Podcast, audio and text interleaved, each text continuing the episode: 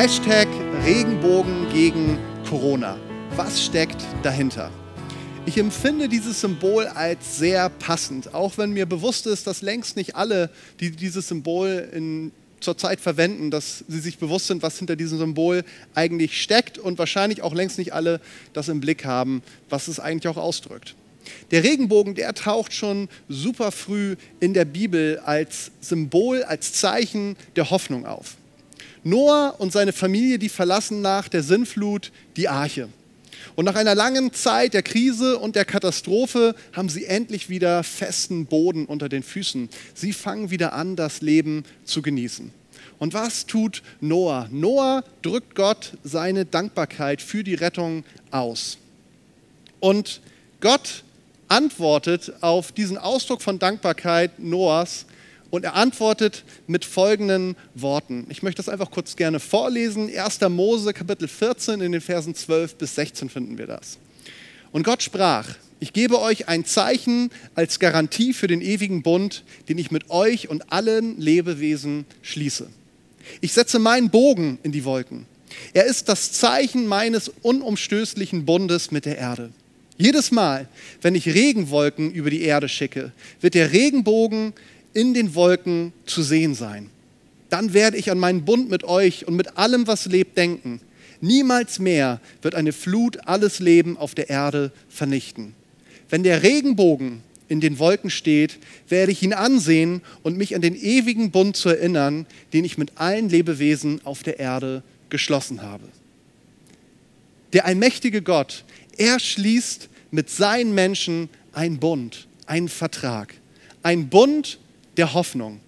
Er gibt uns sein Versprechen. Und diese Geschichte, die ist mir schon seit Kindertagen bekannt. Und ich sage es ganz ehrlich, immer wenn ich einen Regenbogen sehe, das ist schon ganz lange so, dann denke ich an diese Geschichte und an das damit verbundene Versprechen. Doch mir ging es so, dass ich ganz lange den Regenbogen vor allem als ein Zeichen gesehen habe für uns Menschen, der uns daran erinnert, dass Gott uns ein Versprechen gegeben hat. Was mir aufgefallen ist, als ich diese Verse jetzt nochmal aufmerksam gelesen habe, da ist mir aufgefallen, dass dort eigentlich steht, dass dieser Regenbogen als Zeichen eigentlich in erster Linie ein Zeichen nicht für uns Menschen, sondern ein Zeichen für Gott ist. Gott sagt, es ist ein Zeichen für mich.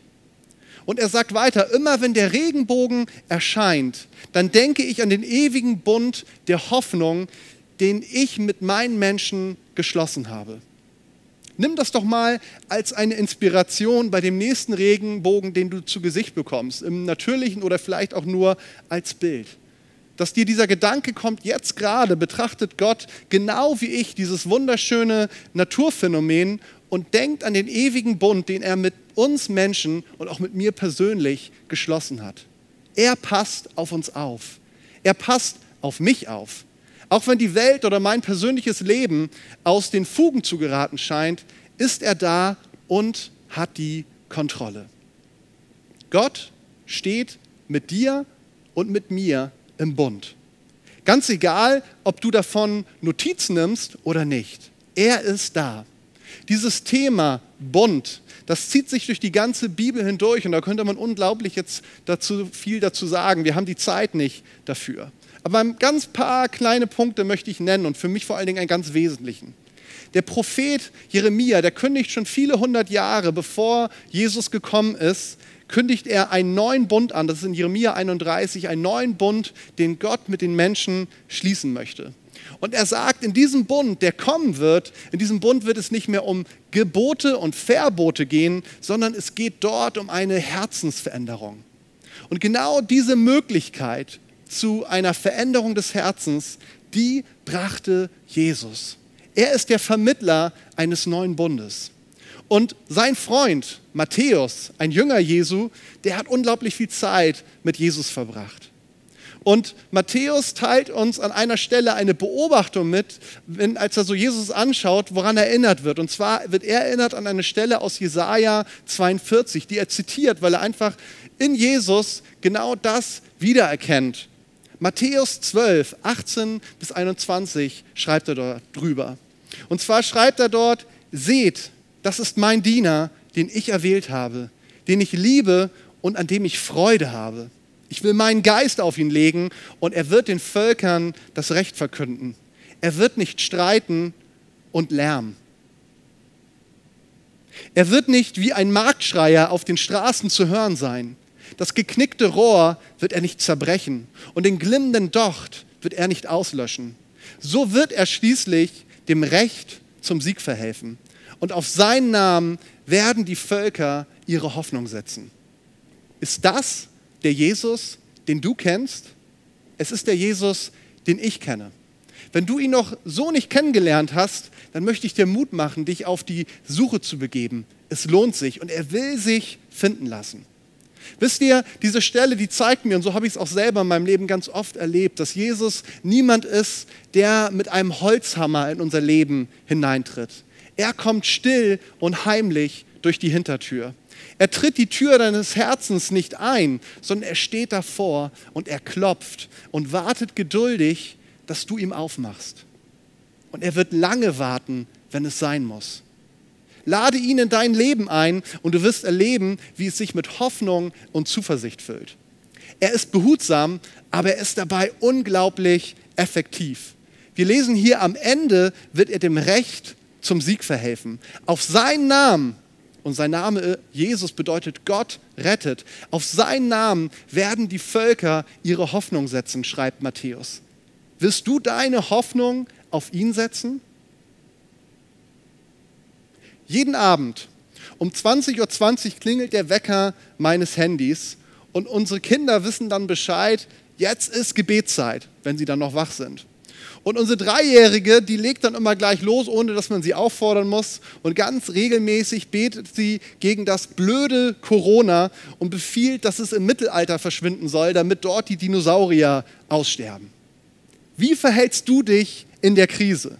Bist du ein Hoffnungsbringer? Gehst du ins Gebet? Mir ist aufgefallen in dieser Zeit, dass viele Menschen und leider auch wir Christen, dass wir unseren Fokus nicht auf das Thema Hoffnung setzen. Wenn wir uns mal so umschauen in den sozialen Medien, da wird geschimpft und beleidigt. Und ich staune manchmal darüber, auch was wir als Christen für eine Art und Weise benutzen, wie wir sprechen, wie wir über andere sprechen und auch miteinander sprechen.